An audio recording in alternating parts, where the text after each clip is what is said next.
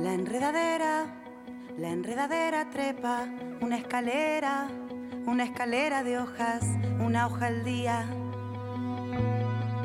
Si la pared, si la pared es alta y una araña se trepa por la espalda de Doña Hortensia, que mira la terraza, por la terraza, los cables pasan, mañana llueve. Dice Ese toque único, alucinante que aparece aquí en esta canción que se llama La Enredadera, con el Chango Spasiuk y con Anda Calabaza. Es el toque mágico del querido Pipi Piazzola, que ya está en línea con nosotros hoy para charlar un ratito. Le damos la bienvenida, un amigo de la casa, compañero de la casa. Pipi querido, ¿cómo estás? Tanto tiempo. ¿Cómo andas? Bien, me sorprendieron con el tema. ¿Viste? Estamos para sorprenderte acá. Escuchame, te tenemos que sorprender, es nuestro trabajo. Bueno, eh, felici- felicitaciones por esto, es una novedad. Contame un poquito. Bueno, eso fue una, una sesión de grabación que hice hace, no sé, dos años más o menos. Este, y fue así. Fui, armé la bata, eh, escuché el- los temas, porque grabé dos temas, creo. Eh, y bueno, y ahí quedó. Fueron un par de tomas y, y me fui. Así cosas de, de sesionismos. Sí, sí, bueno, está bien. El Pipi anda así, ¿no? Tocando por, por acá y por allá. Este, ustedes lo pueden escuchar en cantidades de proyectos. Todos quieren tocar con él, lógicamente, porque es un, un baterista magistral. Hoy estamos en un día. Vamos a hablar de Astor, ¿no? Vamos a hablar de Astor. Lo llamamos a Pipi para, para hablar de Astor un ratito, porque se viene una nueva experiencia Piazzola. Siempre es, es un, es un hito cultural del año, todos los años, ¿no? Siempre es un momento este, importantísimo del año, lindo para gozar, para disfrutar, siempre sorprendente, hablando de sorpresas, Pipi. Pero antes de, meternos ahí, la verdad que nos toca hoy un día, viste, tan especial, porque se nos fue Charlie Watts eh, y bueno, este, hablar con vos también de, de bateristas me parece, no sé, que tiene una, una mirada distinta, una, una cosa especial, ¿no? Vos tenés una, seguramente una lectura que muy pocos de nosotros podemos tener, que tiene que ver con, bueno, con ser también, ¿no? Un profesional de ese, de ese instrumento y conocerlo a pleno. No sé qué, cómo, cómo lo veías vos a Charlie en su forma de tocar, en su forma de, acercarse al instrumento. Mira, a mí siempre me encantó, de hecho, te lo pueden decir mis alumnos, que siempre cito a Charlie Watts como un baterista que puede tocar un show de tres horas y sonar este, perfecto, eh, no, como, no como una máquina, pero hablo de esa perfección de la concentración, el tempo, el buen audio. Algo que valoro mucho también de Jeff Watts, de, perdón, de Charlie Watts, porque Jeff Watts es otro baterista Sí, perdón, ¿eh? de Charlie Watt es que siempre mantuvo el mismo set, eh, así como una configuración eh, yacera, no tan yacera porque las medidas eran un poquito más grandes que las Esos cuatro cuerpos, los tres platillos y el hi-hat, desde el principio hasta el final de su carrera. Nada, ninguna influencia, ninguna marca, ninguna novedad moderna del momento hizo que él cambiara su approach, su estilo o, o mismo su set de batería, ¿no? O sea que era un artista que realmente sabía lo que quería, con un sonido propio, con un groove espectacular. También le gustaba mucho, mucho el jazz, tiene proyectos tocando, tocando jazz.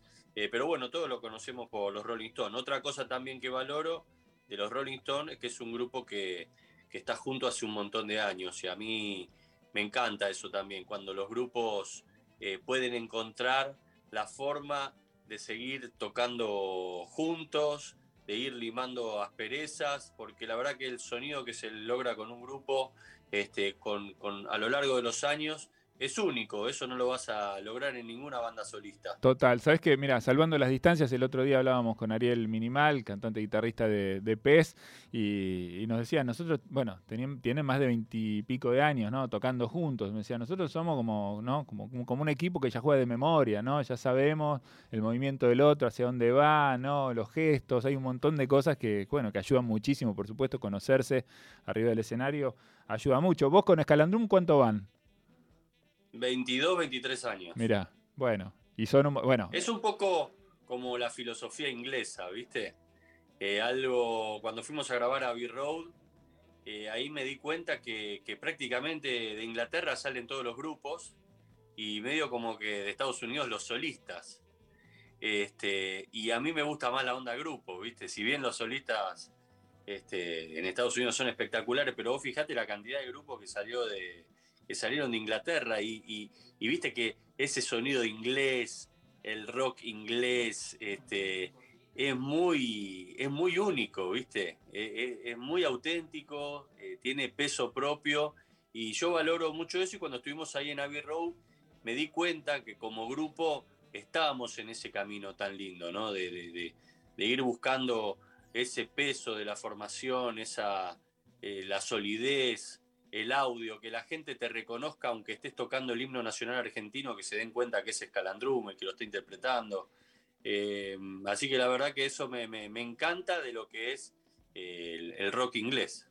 Total. Bueno, y en el medio de todo esto, eh, el tema por el que queríamos este, charlar con vos, porque está llegando, como decíamos, una nueva experiencia Piazzola.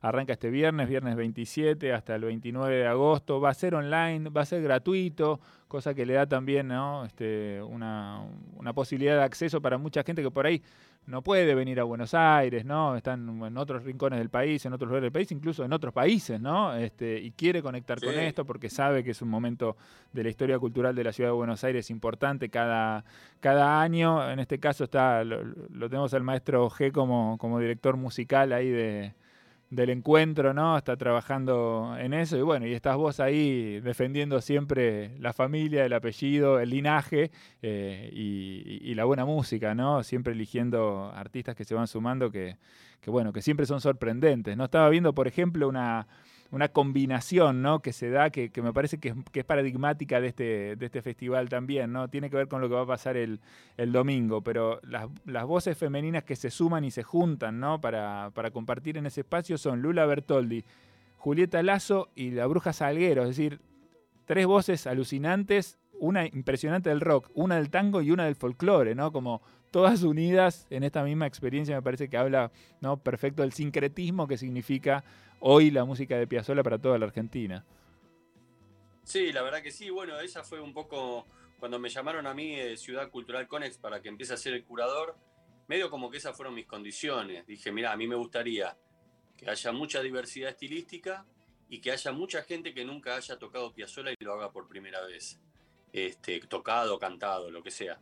Eh, así que bueno, se va a estar, por ejemplo, Ramiro Flores haciendo Piazzola, algo completamente inédito también. Eh, así que me parece que esa particularidad de, este festival, este approach multiestilístico, eh, me parece que es lo que mi abuelo hubiese querido. Porque bueno, yo lo he charlado con él y, y bueno, un poco él me decía, mira, a mí me gusta este, ver a otros músicos, otros estilos, mi música, pero no tanto este, lo que hago yo, porque para eso estoy yo, para hacerlo como lo hago yo. Pero bueno, si bien está muy bien que se siga tocando la música de mi abuelo al igual que él, porque bueno, mi abuelo ya no está, eso también es mantener el legado, pero cuando él estaba vivo, a él le gustaba mucho esas otras, otras interpretaciones, ¿no? Era lo que, lo que era lo que él un poco le apuntaba, ¿no? A que él, quería llegar a, a, todo el planeta, ¿viste? Sí, bueno, y lo logró, curiosamente lo logró, ¿no? El planeta entero, cualquiera que haya tenido la posibilidad de viajar sabe que en los rincones más remotos del país, estés en Tokio, en Berlín, en Londres o en, Sudáfrica, seguramente te puedas encontrar con un grupo interpretando a, a Piazzolla, analizando, estudiando o tocando la, obra de Piazzolla en un teatro, pasa y pasa todo el tiempo. Eh, estaba pensando también en esto que decías, me acordé de, una escena de de la película, este, que se llama El año del tiburón, eh, que cuenta la historia de, Astor y, la historia familiar también. Este, en la que él justamente, creo que está sentado con Mirta Legrand, ¿no? Y habla de los músicos de rock y del futuro, y, está todo el tiempo como, ¿no? Con una, esto, esto es lo que viene, esto, esto hay que prestarle atención, esto tiene, ¿no? Como no quedándose para nada en esa cosa de que ah, lo que hay es el tango y todos los, estos pendejos que vienen, que todo lo contrario, ¿no? Siempre una mirada de vanguardia y para adelante. Me parece que en ese sentido este festival respeta ese legado, ¿no? Sí, sí, un poco sí, bueno, era la idea. Otra cosa que te quería sumar de lo que es mi abuelo en el exterior es este, nenes en patas tocando por, con el acordeón por monedas en la calle, sentados en el piso. tocando Piazzolla. Eso lo vi infinidad de veces en cualquier país del mundo. Eso, más allá de todo lo que se toca en los teatros, te habla un poco de lo popular, ¿no? Que es. Este, porque que un nene de, de golpe pidiendo moneditas este, en su repertorio eh, musical tiene varios temas de, de Piazzolla, es increíble, ¿no? Ahí, ahí eso te, te, te, marca bien lo, lo, grande que fue este, mi abuelo. Y sabe que en el año 2019, antes de la pandemia, este, fue el compositor más tocado del planeta. Impresionante, mira, no lo sabía, eso es un datazo. Bueno, escúchame, además Pipi se suma, se suma Lalo Mir, ahora este fin de, ¿no? Va a estar ahí como conductor de, del evento, va a haber una serie de charlas, va a estar Daniel Rosenfeld, que fue, justo el director, ¿no? De, de, Los Años del Tiburón. Este, Totalmente. Que es, eh, está, ¿Dónde está? ¿En, en, qué plataforma está? ¿En Amazon?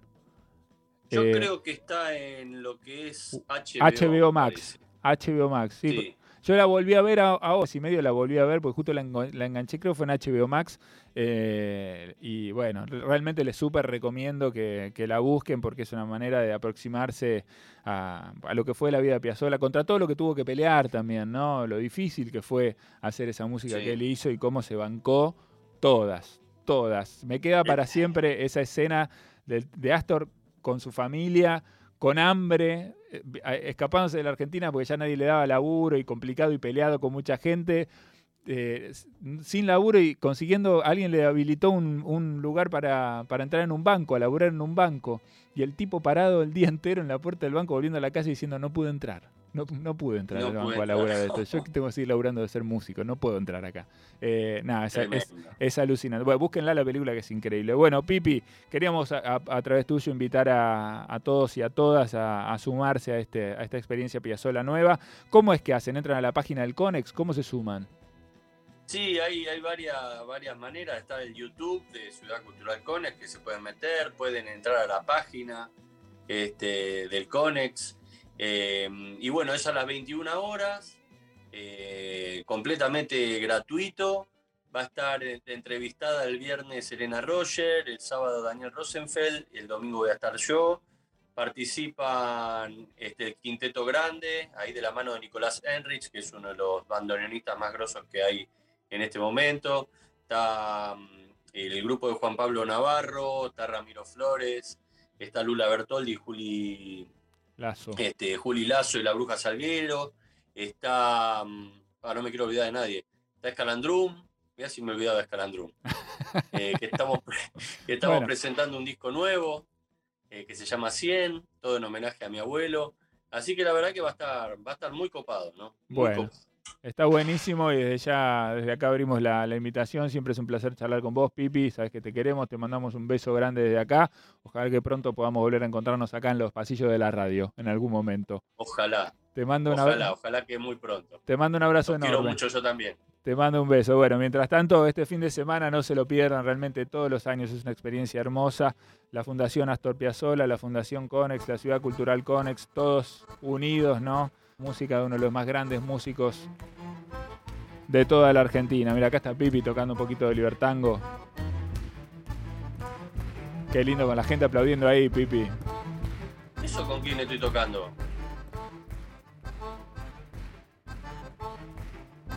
¿No te Dice, acordás ni vos? No, ¿qué me voy a acordar? No me acuerdo nada.